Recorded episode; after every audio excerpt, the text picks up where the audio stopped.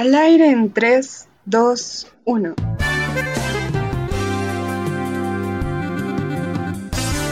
Soy Daniel Armijos. Yo soy Natalie Sánchez. Y yo soy Kimberly Montes de Oca.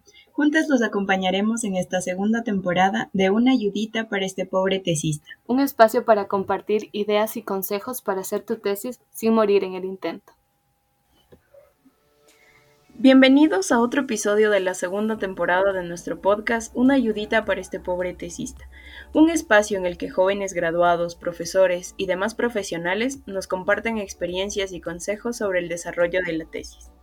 Soy Kimberly Montes de Oca y hoy hablaremos un poco sobre la aplicación de hidrogeles en la remoción de metales.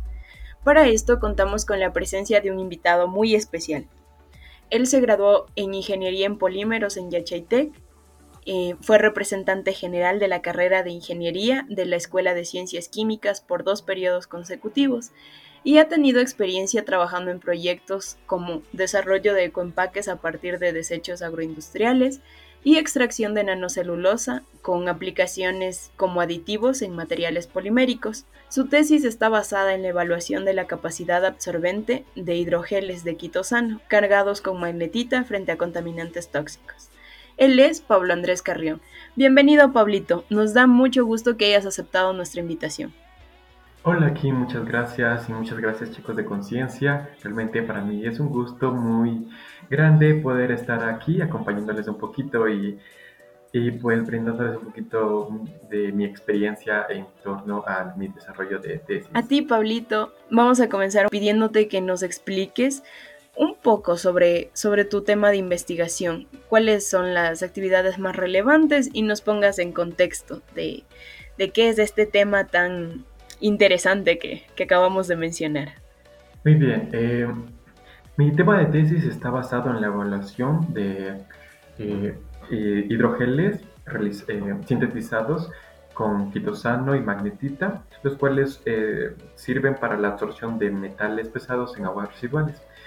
Mi tema de investigación pues basó en hacer una caracterización por medio de métodos como el CEM, PEM, FTIR, eh, XPS, también pruebas de hinchamiento y absorción, y dando resultados mm, relevantes como por ejemplo em, una absorción eh, que estaba totalmente dependiente de la condición ambiental de de nuestras, nuestras soluciones de cromo. Nosotros usamos cromo eh, para eh, ver que la capacidad de absorción de estos hidrogeles frente a soluciones de cromo, cromo 6 más.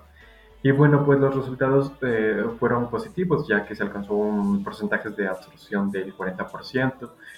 también se podía observar que la temperatura aumentaba estas capacidades de absorción, el, el pH eh, también lo hacía, eh, a pH ácidos teníamos más eh, absorción de metal.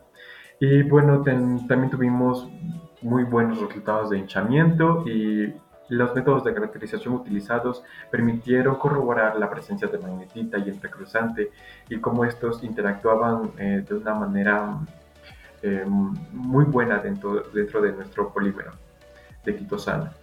Entonces, eh, es así, en pocas palabras, lo que se podría concluir de mi tesis. Pablito, la verdad suena un tema súper interesante. Algo que me llama la atención de todo esto es, ¿cómo elegiste este tema de investigación? Muy bien, eh, lo que me llevó a escoger este tema de investigación fue el hecho de que nosotros eh, hacemos ciertas salidas de campo en nuestra carrera eh, y nosotros teníamos mm, una materia que se llamaba tratamientos de aguas residuales. En esta materia nosotros hicimos una salida de campo hacia el agua, a la planta de tratamientos de aguas residuales de Ibarra y pues vimos ciertos eh, factores que, que, eh, que, tienen que ver con esta planta. Uno de ellos era la mm, absorción de ciertas partículas que son de tamaño nanométricos los cuales pues ciertos métodos convencionales no, no son lo suficientemente eficientes como para poder eliminar todo eh, eh, eh, estos materiales que son de tipo nanométricos. Entonces, por ejemplo, se usan métodos como el de flotación, floculación, en los cuales eh, a pesar de que tienen su efectividad, pues no, no son totalmente eficientes. Y especialmente porque estos contaminantes pues son de un tamaño muy muy pequeño. Entonces esto fue algo que me motivó a seguir este tema de investigación. Y bueno, em, gracias a mi tutora de tesis, la profe Rosemary Mitchell, creo que ella me orientó bastante a tomar este tema investigativo. Muchas gracias por tu respuesta, Pablito. Qué bonito escuchar que esta idea nació de una salida de campo, ¿no? De una materia siento que parte de las ideas que salen así en una materia tienden a continuar o quedarse ahí en función del apoyo que, se pueda recibir, ¿no? Y algo que es importante destacar es el, apoyo que recibiste de tu cotutora, de la profe, para que puedas seguirlo desarrollando como tema de tesis. Así es, Kim. Creo que, creo que estas salidas de campo, estas de estos este, asistencias a los laboratorios es muy importante para los estudiantes. Creo que el COVID nos quitó un poquito eso, pero creo que es muy importante para los estudiantes porque la verdad aprendes y te motivas mucho con todo esto. Entonces, em, la verdad es que deberíamos eh, tratar de ver eh, soluciones para poder regresar a estas actividades presenciales. Sí, Pablito, completamente de acuerdo. Sobre todo nosotros, bueno, las personas que estamos estudiando una carrera experimental, creo que la parte en donde más aprendemos es en los laboratorios y en el trabajo que realizamos nosotros mismos. Como ustedes saben, trabajar con, con proyectos experimentales es ensayo-error. Entonces, es fundamental tener esta experiencia y qué bonito que los profesores de la U te hagan este acompañamiento, te guíen y, y eso, ¿no? Al momento de desarrollar nuestro, nuestro tema de tesis o, o de investigación. Bueno, Pablito, yo escuché unas palabras medias importantes por lo que nos comentabas y quisiera que nos, que nos cuentes qué es el quitosano y por qué es tan importante su uso en, tu proyecto? Claro que sí, Kim. El quitosano es un biopolímero que lo encontramos en el cascarón de muchos crustáceos. Este biopolímero es una cadena de polisacáridos que presenta diversos grupos funcionales, como son los grupos hidroxilo y los grupos aminos. Estos grupos funcionales pues permiten que el quitosano pueda eh, estar en ciertas aplicaciones, eh, aplicaciones que necesiten hinchamiento, tal es el caso de en la farmacéutica con el drug delivery o, también en el campo de la absorción que puede eh, atraer a través de sus grupos funcionales ciertos cationes de iones tóxicos metálicos y por medio de estos puede producirse lo que es la absorción de metales. Entonces tiene diversas eh, funciones esto quitosano y pues gracias a que es un biopolímero es algo que es mm, eh, muy bueno eh, hablando en términos medioambientales. Ok, eh, qué, interesante la verdad conocer un poco más sobre, sobre el quitosano, Pablito. Vemos que es un, material bastante versátil. Y, bueno, otra cosa que, me, que me llama la atención es esto que mencionas, ¿no? De que tiene, tiene grupos funcionales específicos que van a estar interactuando directamente con la aplicación que le demos. Entonces, ¿podrías explicarnos eh, cómo es la relación de esto que, que, mencionas, de los grupos funcionales con el uso de las técnicas de caracterización? Porque mencionabas que utilizaste algunas técnicas, entonces... Eh, ¿Tomaste en cuenta estas interacciones para escoger las técnicas o cómo fue ese procedimiento? Nosotros evaluamos a los hidrogeles a través de técnicas de caracterización, como son el CEM, el TEM, el FTIR, el XPS, eh, el TGA, los cuales pues ayudan a, em, a analizar la, la estructura y la morfología de nuestros hidrogeles ayudan a predecir los comportamientos que existen entre los componentes de este polímero, eh, de este hidrogel, los cuales son la magnetita, los entrecruzantes y la interacción que existe entre estos. Si esta interacción influye en la absorción de los metales, si esta interacción también influye en la, las capacidades de hinchamiento. Eh, esto se evalúa en la caracterización de los hidrogeles y también para ver la morfología eh, de tamaño nanoscópico, se podría decir, el tamaño de poros, la organización de estos. Entonces, de esta manera se relaciona la caracterización y es por eso que se hace, se usan estos métodos de caracterización.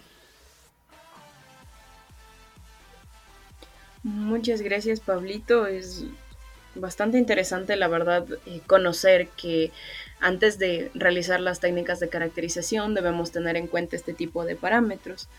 Y ahora quisiera preguntarte, ¿cómo fue tu organización para el trabajo de tesis?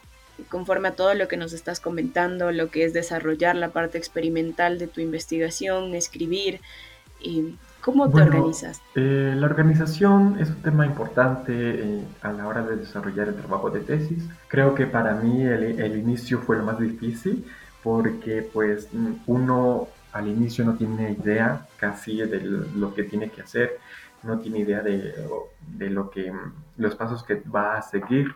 Entonces es un poquito difícil en ese sentido por pero ya saben, en todo lo, lo inicial, los primeros pasos siempre son los más difíciles y luego ya cuando das esos primeros pasos lo demás fluye. Entonces creo que esos primeros pasos me ayudaron a dar mis tutores, eh, mis tutores de tesis.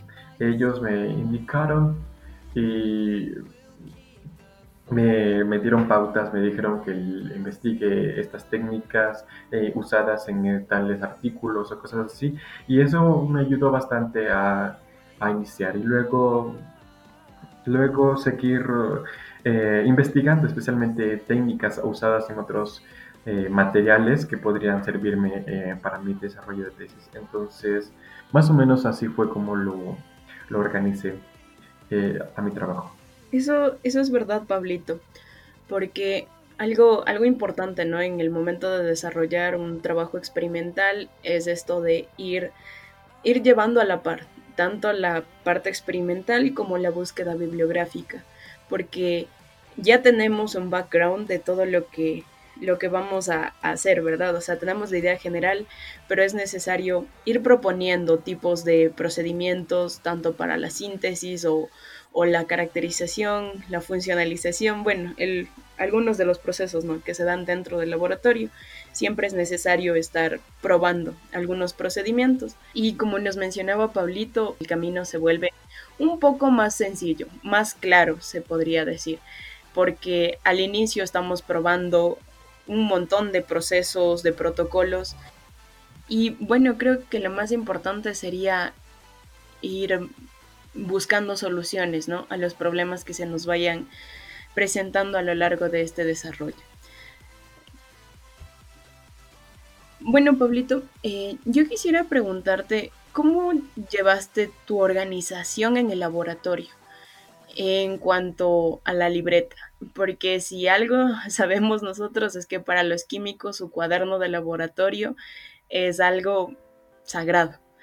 Entonces, por ser parte de la escuela. ¿Cómo, cómo fue tu experiencia con esto de, tomando los apuntes y las observaciones de tu trabajo?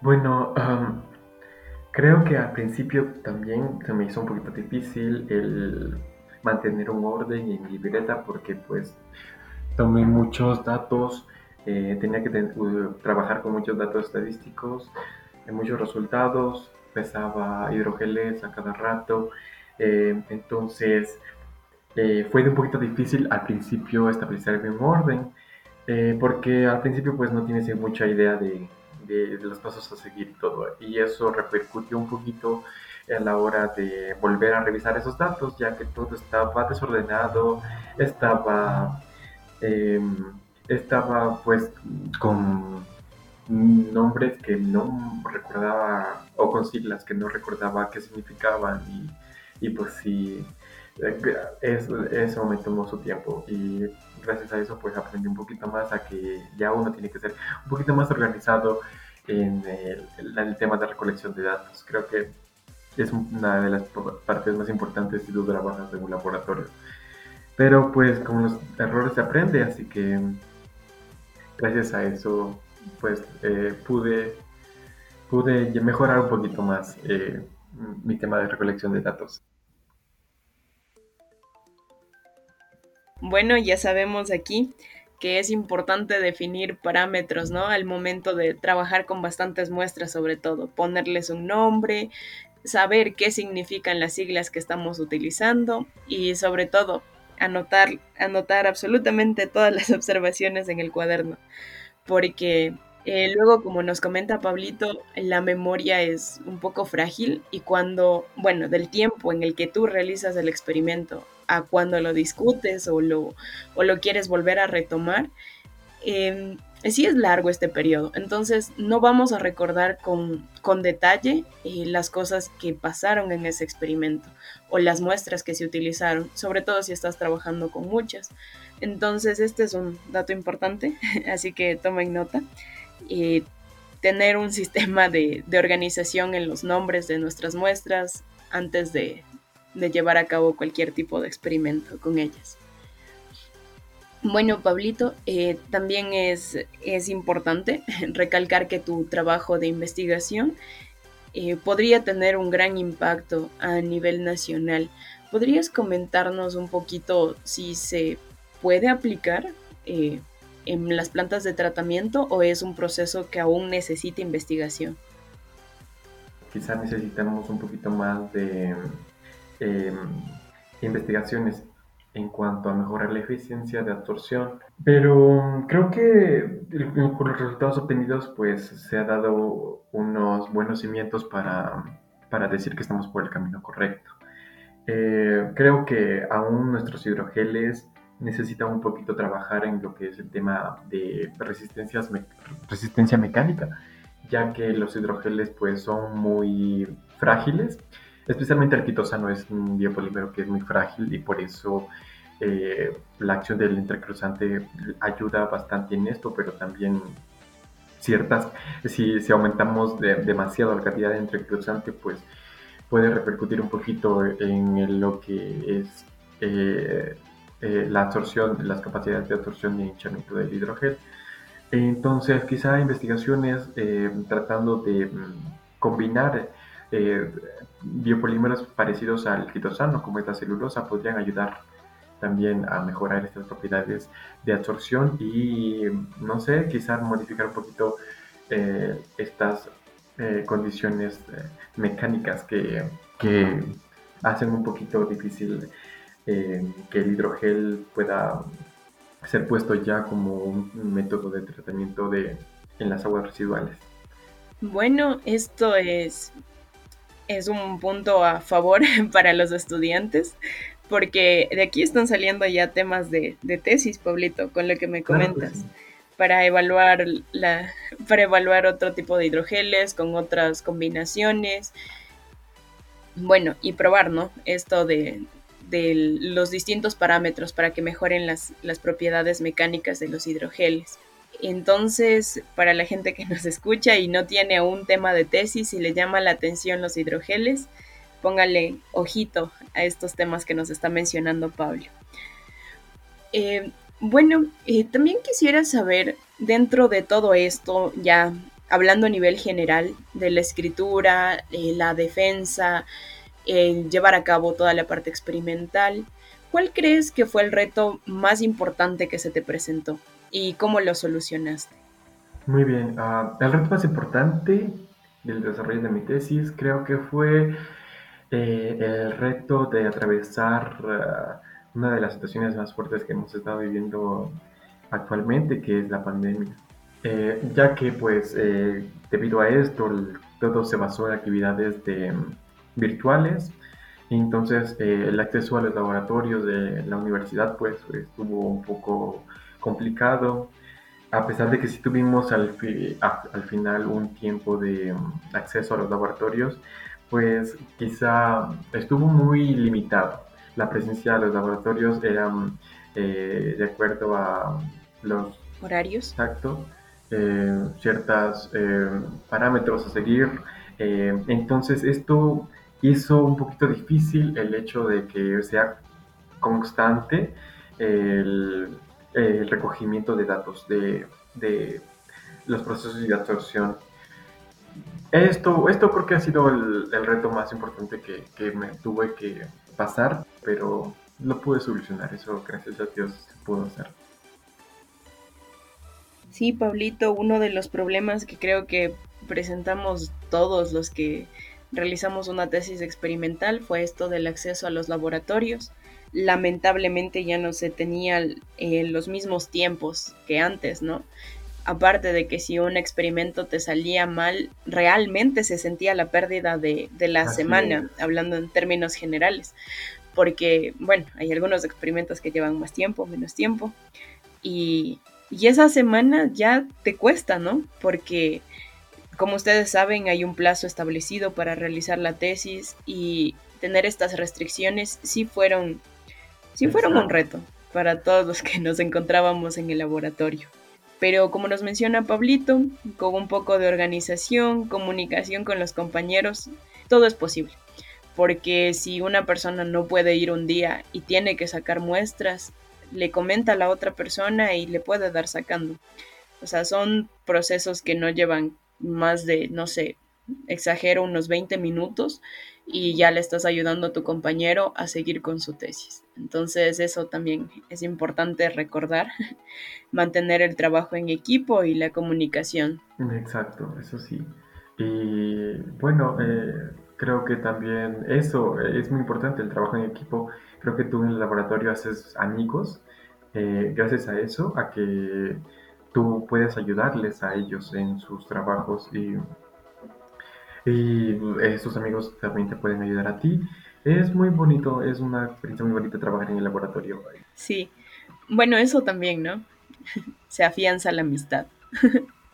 Pablito, si tuvieras que comprimir todo lo que aprendiste mientras realizaste tu trabajo de tesis en una o dos reflexiones, ¿cuál sería? Bueno, creo que de todo lo que pasé eh, en el desarrollo de mi tesis, una reflexión bien grande sería el, a ver. Aparte de ponerle nombre clarito a nuestras muestras, ¿no? y llevar un, orden de eso. Claro que sí. pues sí, sí, eso, eso iba a decir. no, mentira. Eh, bueno, creo que una buena reflexión del día es que tú, a pesar de que ya estás en tu último año, pues esperas que lo de la tesis sea un producto de tus conocimientos ya adquiridos. A pesar de todo eso, creo que aún tenemos y nos falta mucho por, saber, por descubrir, por investigar.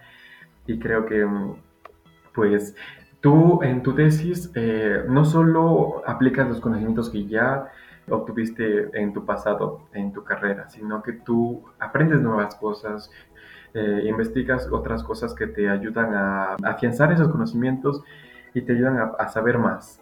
Y creo que eso es algo muy bonito de la tesis, que aprendes más cosas de lo que pudiste aprender antes en tu carrera. Pablito, tienes toda la razón. Creo que algo que preocupa mucho a las personas que están empezando su tesis es esto de que creen que deben ser unos expertos en el tema que eligieron. Y eso no es así. Porque al inicio, no sé, tal vez hay muchas ganas, tal vez hay bastante interés en el tema, pero conforme tú vas avanzando en tu trabajo de titulación, te das cuenta que no sabes un montón de cosas relacionadas a, a lo que estás trabajando.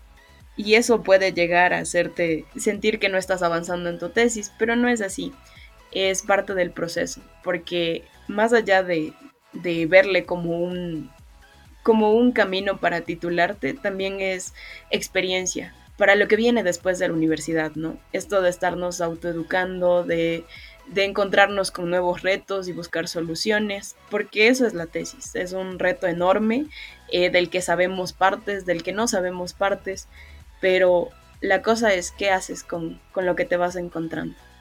Entonces, completamente de acuerdo con Pablito. Tal vez algo más que nos quieras compartir para ir finalizando este capítulo.